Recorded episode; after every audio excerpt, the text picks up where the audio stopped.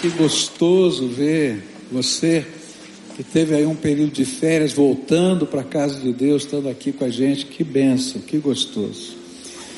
Há duas semanas atrás eu preguei aqui na igreja sobre como viver bem e feliz em qualquer circunstância da vida. E um dos ensinos daquela mensagem foi troque a ansiedade pela oração. No entanto, essa semana eu passei por uma experiência diferente, né? A Cleusa passou muito mal essa semana, uma dessas noites, e foi um tempo assim horrível. E lá pelas quatro horas da manhã, já com a luz apagada, eu estava tentando dormir e eu não conseguia conciliar o sono. Então, quando veio a mente, a minha mente, é a pergunta, né? Como é que a gente troca a ansiedade e a preocupação pela oração quando a gente não consegue nem orar? Não é? Eu não sei se você já teve essa experiência, quando você vai tentar orar, você está às vezes tão ansioso, e a mente começa a fugir, né? começa a vir um monte de coisa na cabeça, dizer, não, peraí, eu quero orar, mas de repente volta um monte de coisa, aí você começa a oração, ela vai embora de novo, e aí que, que, como é que a gente troca a ansiedade pela oração, é, quando a gente não consegue nem orar? E enquanto eu pensava nisso, é, o Espírito Santo é, começou a ministrar no meu coração, e usou a experiência daquela viúva que procura Eliseu, lá em 2 Reis, capítulo 4, versículo de 1 a 7. E nesse texto, eu estava lá, não estava com a Bíblia aberta, só estava lembrando a passagem. Nesse texto, uma viúva, não é, de um profeta, discípulo do Eliseu, procura o mestre do seu marido, o profeta Eliseu, com um problema. E ela diz assim: Meu marido, homem temente a Deus, seu discípulo, profeta, morreu.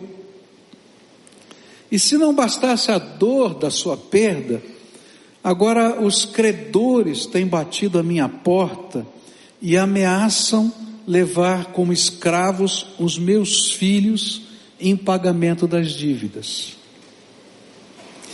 E é interessante que quando ela leva o problema para o profeta, o profeta lhe faz uma pergunta que é desconcertante. Ele diz assim: O que é que eu posso fazer por você? É tão desconcertante essa pergunta do profeta que a Bíblia não apresenta nenhuma resposta da viúva para essa pergunta do profeta. E eu fiquei pensando, estava lá deitado e eu lá pensando, né? O que pode fazer? Me ajudar. Sei lá, pagar as contas, me abrigar na escola dos profetas, ir lá conversar com os credores, que pode fazer? Como? Mas o incrível é que houve silêncio. Porque eu acho que naquele momento aquela mulher não tinha nem forças para argumentar com o profeta. E é em meio a este silêncio constrangedor que Eliseu vai fazer uma outra pergunta para essa mulher: O que você tem na sua casa? E ela vai responder: Eu não tenho nada, só uma vasilha de azeite. E aí a primeira grande resposta para o meu coração, para aquela pergunta sobre o que fazer quando a gente não tem forças nem para orar, foi Deus falando para mim: olha, há um poder tremendo quando a gente simplesmente faz silêncio na presença do Pai. E quando nós estamos na, na presença do Pai, sem força sequer para orar, mas estamos na presença do Pai, o nosso silêncio se transforma em oração. E uma oração tremenda. Porque o nosso silêncio se transforma num grito de socorro ensurdecedor no céu. Um clamor desesperado por intervenção de Deus.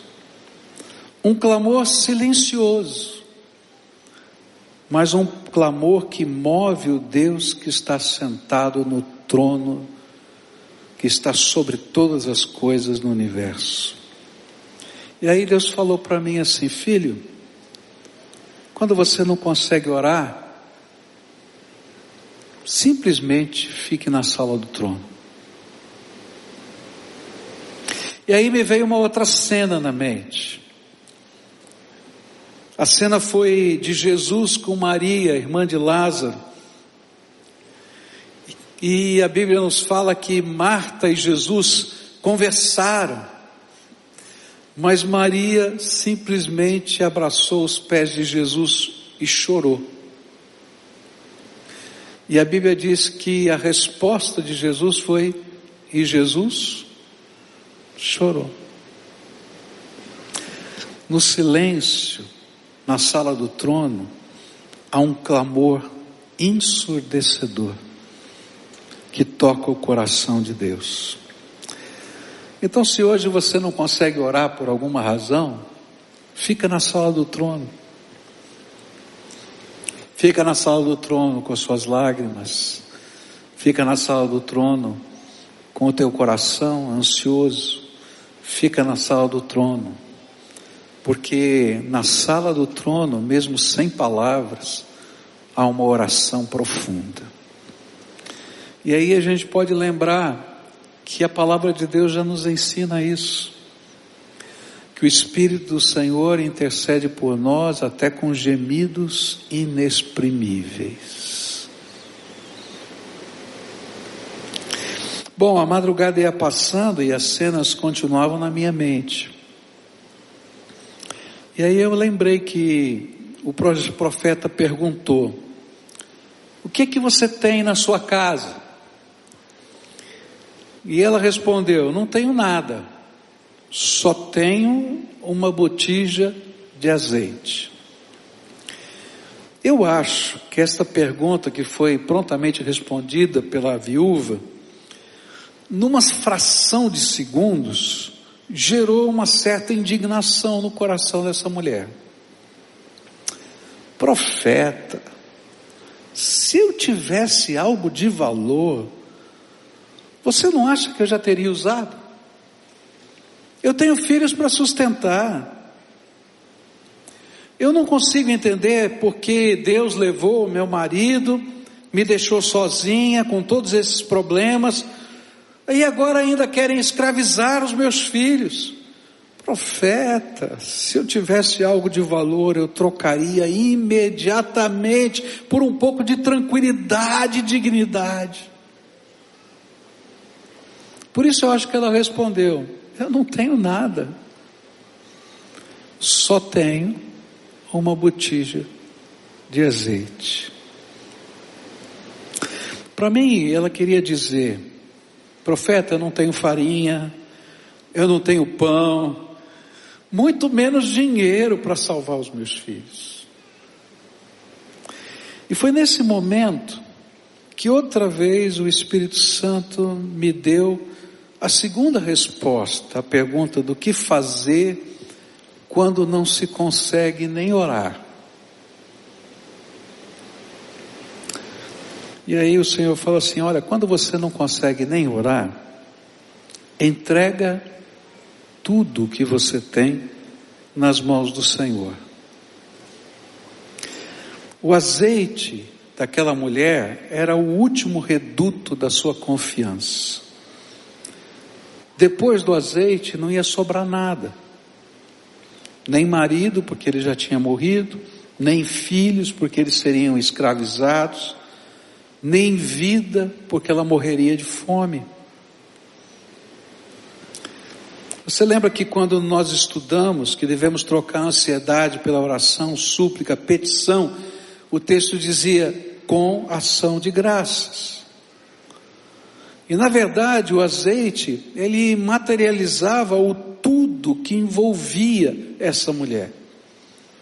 O tudo dessa mulher não era só a botija, era a dor da perda do marido, era o medo de perder os filhos, o medo de morrer de fome, a incompreensão do porquê Deus estava permitindo tanta dor e sofrimento, a angústia de não entender nada, o último recurso material.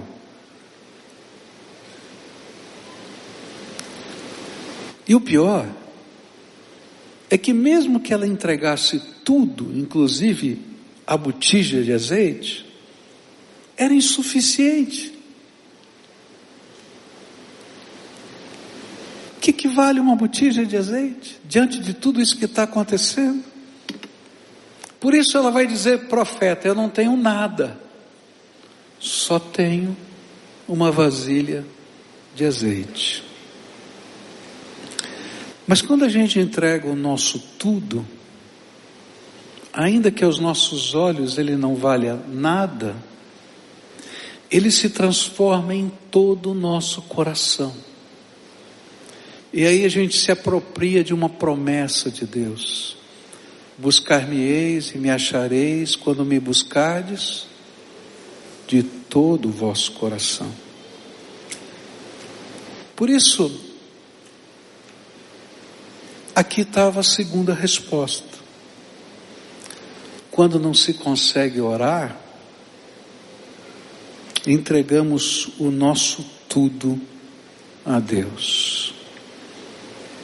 Tem horas que a gente não consegue orar, a gente vai só com silêncio. Tem horas que a gente não consegue orar e a gente vai e entrega tudo: a dor, os sentimentos, o medo, o desespero. E diz: Senhor, está aqui. Eu não tenho nada, eu só tenho uma vasilha de azeite. E aí a gente se rende. E esta entrega é poderosa. Não porque é pelo que temos nas nossas mãos, porque é só uma botija de azeite que não vale nada. Mas ela é poderosa por causa das mãos que recebem o nosso tudo. O Deus que se assenta no trono de todo esse universo. Eu ainda tentava conciliar o sono, mas as imagens dessa história continuavam a tomar a minha mente. E nelas eu vi o profeta dizer para a mulher: Vai, peças vasilhas vazias emprestadas, muitas vasilhas. Feche a porta com você e seus filhos e comece a derramar o azeite nestas vasilhas. E a Bíblia diz que ela começou a fazer isto. Mas por quê? Por que a ordem do profeta,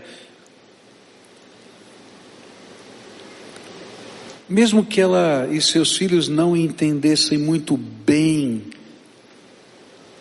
gerou no coração daquela mulher fé e esperança.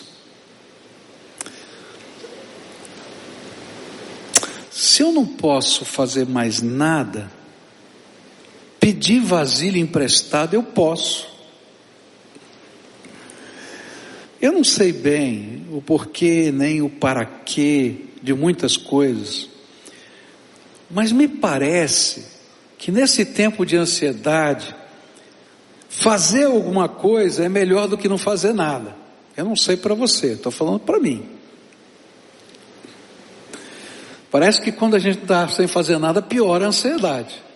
Mas se a gente pode fazer alguma coisa, melhora um pouquinho. Então eu não posso resolver o problema, mas pedir vasilha emprestada eu posso. Então eu vou sair atrás das vasilhas. Então eu imagino ela e os filhos começando a bater na casa, não é? Dos vizinhos e a pedir vasilhas. muitas vasilhas, vazias. E eu fico imaginando essa cena, né? Ela e os seus filhos saindo, batendo nas portas e dizendo assim: Olha, eu vim aqui porque o profeta falou comigo e me mandou vir aqui pedir vasilha emprestada, vasilha vazia. O profeta mandou você aqui, é? Pega o que você quiser, olha aí, o que serve.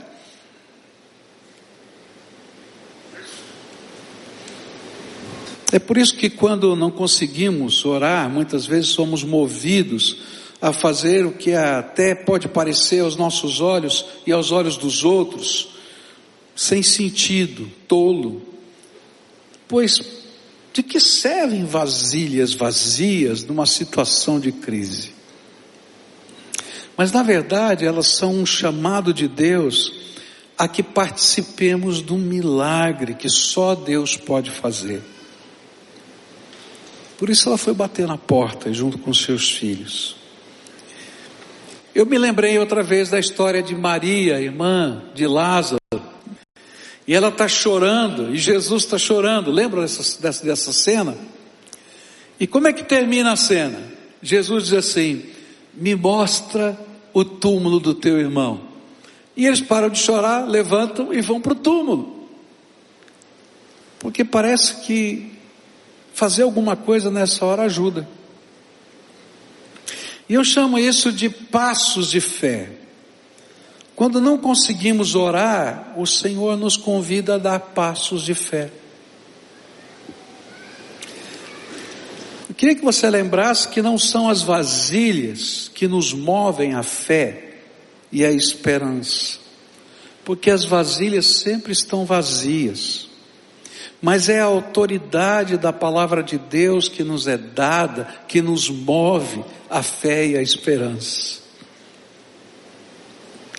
Eu acho interessante, porque as vasilhas eram emprestadas. E eu fiquei pensando, mas por que que tinham que ser vasilhas emprestadas? Bom, tem várias razões, talvez ela não tivesse o número de vasilhas suficientes na sua casa, talvez essa fosse a resposta mais natural. Mas eu acho que Deus queria algo mais.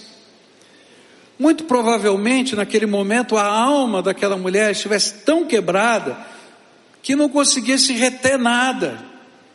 E assim as vasilhas emprestadas nos remetem para a oração intercessória, onde toda a comunidade de fé participa junto com essa viúva do milagre. Ah, o profeta mandou vasilha, pedir vasilhas. Toma, leva as vasilhas. Eu quero participar disso. Às vezes, os passos de fé nos levam a buscar vasilhas emprestadas que Deus possa usar para nos abençoar. Por isso, quando não conseguimos orar, é tão natural para a gente pedir vasilha emprestada.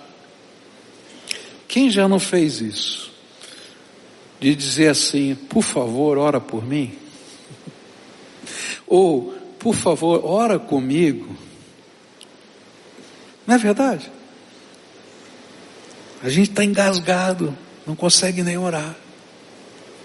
E aí a gente pede vasilha emprestada. Mas na verdade, quando a gente está pedindo vasilha emprestada, a gente está dando passos de fé porque estamos emprestando de outras pessoas fé. E eu posso imaginar então essa família batendo na porta, falando com as casas vizinhas, e as pessoas de alguma maneira querendo participar do processo do milagre de Deus. Na palavra de Deus a gente vai encontrar no Novo Testamento um correlato disso aqui em Tiago, capítulo 5, versículos 13 a 16, onde a Bíblia diz assim: Alguém de vocês está sofrendo? Faça oração. Alguém está alegre? Cante louvores. Alguém de vocês está doente? Chame os presbíteros da igreja e estes façam oração sobre ele, ungindo-o com óleo em nome do Senhor e a oração da fé salvará o enfermo, e o Senhor o levantará. E se houver cometido pecados, estes lhe serão perdoados. Portanto, confessem os seus pecados uns aos outros e orem uns pelos outros, para que vocês sejam curados. Muito pode, por sua eficácia, a súplica do justo.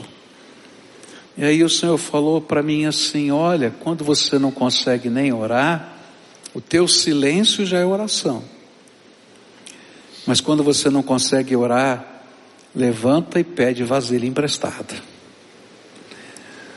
Porque nessa nessa sinergia do povo de Deus, a bênção. Não são as vasilhas, mas é a minha palavra que está operando na vida de tanta gente a seu favor.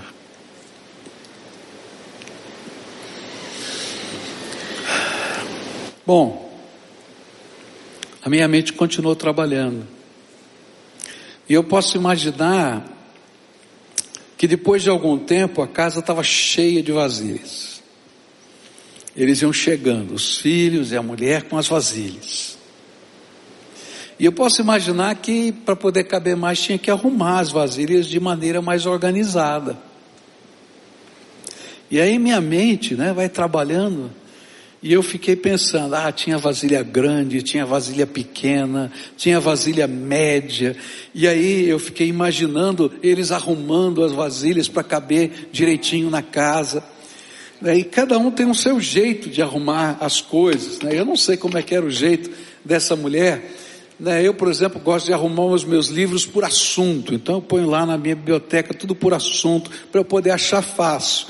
Um dia, logo depois de casado, minha mulher foi arrumar a minha biblioteca e arrumou do jeito dela, por estética, tamanho e cor dos livros. Eu não achava mais nada. Eu não sei como é que essa mulher arrumou as vasilhas, mas eu acho que eles lá arrumaram. Mas nesse momento faltava fazer algo tremendamente desafiador. Era derramar o azeite da casa nas outras vasilhas vazias. E nesta hora, minha mente viajou de novo. E eu fiquei imaginando um jarro pequeno, com uma boca pequena, com azeite da casa. Porque se ela não tinha nada, só uma vasilha de azeite, não devia ser grande coisa. Era um jarrinho de azeite. E aí eu imaginei, não está na Bíblia, que o primeiro vaso emprestado era um vaso grande. Aí ela pega aquele vasinho pequeno, uma boquinha pequena, e começa a derramar. Eu sei que não era assim naquele tempo, mas imagina uma lata de azeite de oliva, que você faz um furinho nela, não é? E tem uns que são muito econômicos, faz um furinho assim que nem sai, nem sai azeite. Né? Então eu imaginei um, um vasinho pequeno. E aí aquela mulher derrama, começa a derramar aquele azeite. E na verdade, é um fiozinho de azeite caindo lentamente no outro jarro, bem devagarinho. É um fiozinho de azeite caindo, bem devagarinho. E ela vai derramando, e derramando. E aí, algo sobrenatural começa a acontecer porque o, o fiozinho de azeite, que parece tão impotente, tão pequenininho, enche o primeiro vaso. Eu acho que ela nem virou outra vez o vasinho pequeno. Dá de não funcionar mais. E aí então puxa o outro jarro e ela simplesmente faz assim não é? Para continuar. E aí vai aquele fiozinho de azeite caindo outra vez. E enche o segundo vaso. O terceiro. o quarto. E aí o Senhor outra vez ministrou no meu coração. E a resposta que veio na minha mente é que quando não conseguimos orar, somos convidados por Deus a participar dos processos milagrosos da Sua graça. Os jarros não foram cheios instantaneamente. Era um fiozinho de azeite, permanente, contínuo, com um suprimento do céu que se derramava pouco a pouco nos vários vasos que estavam naquela casa até o último. E quando o último estava cheio, parou.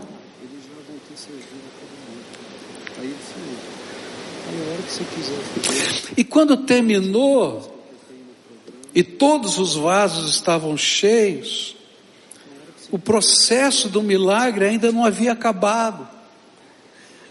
Porque era necessário vender o azeite, pagar os credores, administrar a sobra até um novo suprimento que não sei de onde viria.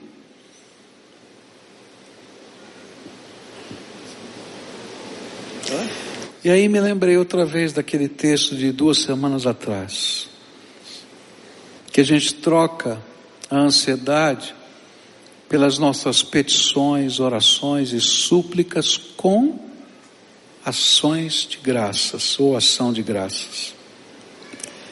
E eu fiquei pensando que cada fiozinho de azeite derramado nos jarros emprestados faziam toda a família celebrar o poder do Senhor entre eles. Eu acho que o mais difícil foi o primeiro. Primeiro, eles olhavam o tamanho do vaso pequeno, o vaso grande, o fiozinho de azeite, e à medida que ia enchendo, acho que os filhos olhavam lá dentro, e a mulher também. E quando encheu, eles olhavam e diziam assim: Louvado seja Deus, louvado seja Deus, louvado seja Deus. Passa para o outro, louvado seja Deus. E as ações de graça estavam ali, por causa do fiozinho de azeite, que continuava a cair. E eles celebravam a cada fiozinho de azeite que caía. E a paz que excede todo o entendimento já guardava o coração de toda aquela família, simplesmente porque o fiozinho de azeite continuava a cair. Não tinham pago as dívidas, não tinham resolvido o problema com os credores, mas o fiozinho de azeite estava caindo. E era só um fiozinho de azeite. E o Senhor falou comigo assim: Filho, quando você não consegue orar, eu me apropio da esperança e da fé, do fiozinho de azeite que não para de jorrar do meu trono no teu coração.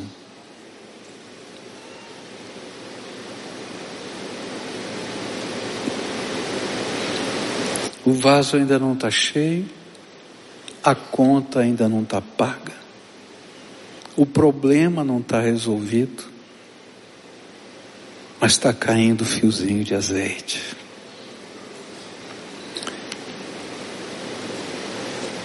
Eu sinto que hoje o Senhor quer me ajudar e ajudar vocês. Pessoas que talvez não consigam trocar a ansiedade pela oração. Então a palavra do Senhor me ensinou e eu queria dividir isso com vocês. Quando você não conseguir fazer isso, leva o seu silêncio ao trono da graça. Mas não sai da, da porta da sala do trono.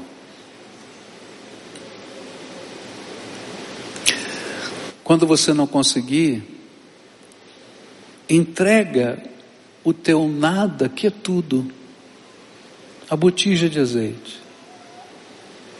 E o teu nada, que é tudo, vem com você junto teu medo, a tua dor, a tua dúvida, a tua desesperança, a tua angústia.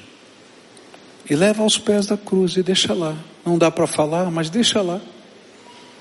Como Maria, irmã de Lázaro, simplesmente chorou, entregando tudo dela, que era nada.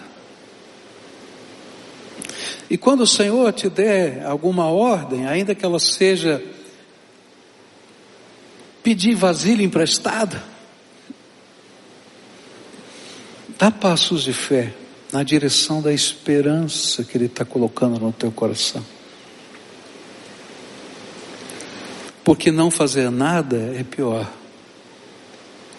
Mas andar na direção da esperança suscita fé e move o trono de Deus.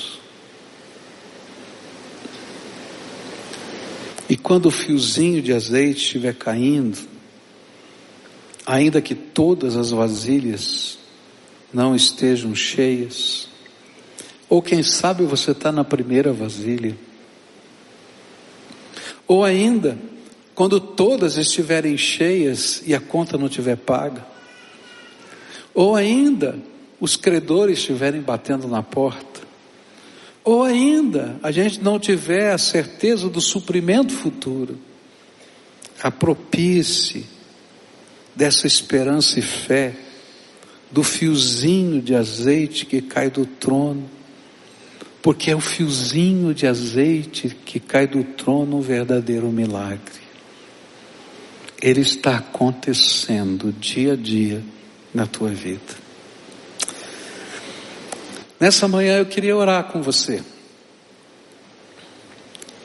Vocês são a minha comunidade de fé, a minha família, os meus irmãos.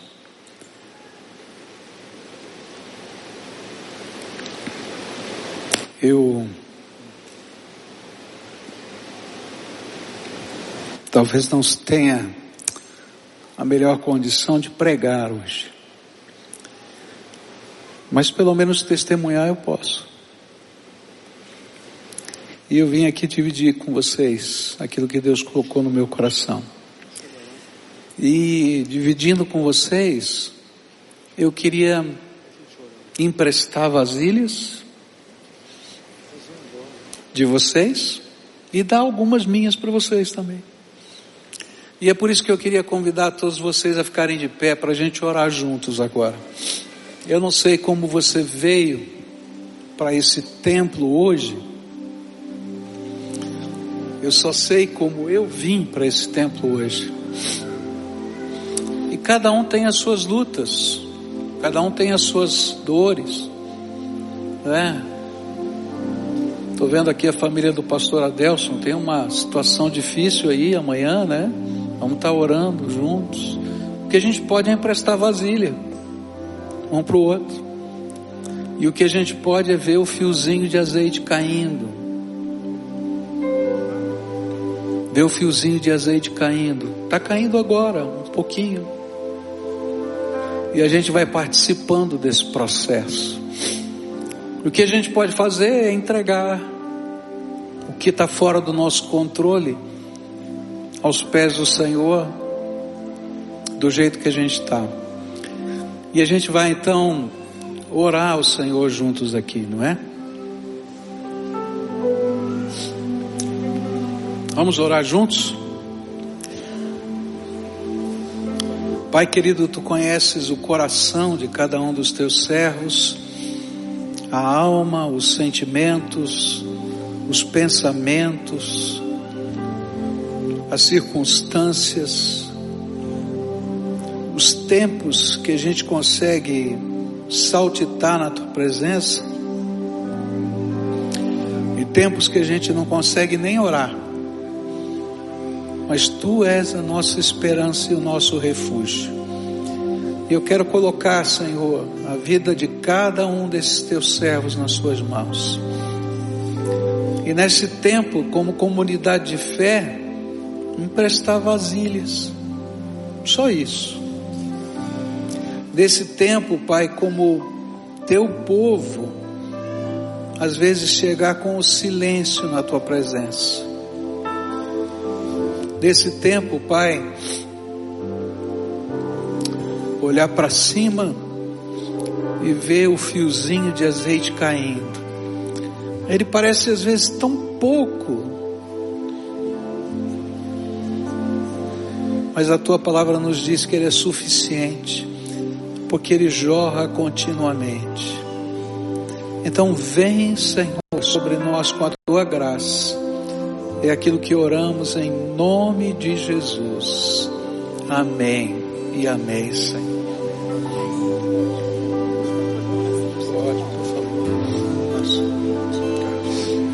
Irmãos, queria pedir que você estendesse sua mão e vamos orar pelo nosso pastor, pela sua família.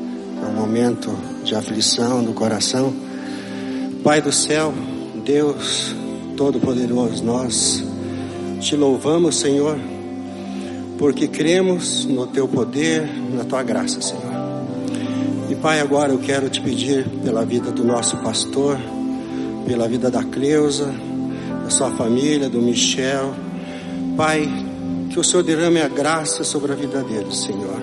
E também quero te pedir, Senhor, que quando a vasilha está vazia, Senhor, é só o Senhor preencher, Senhor.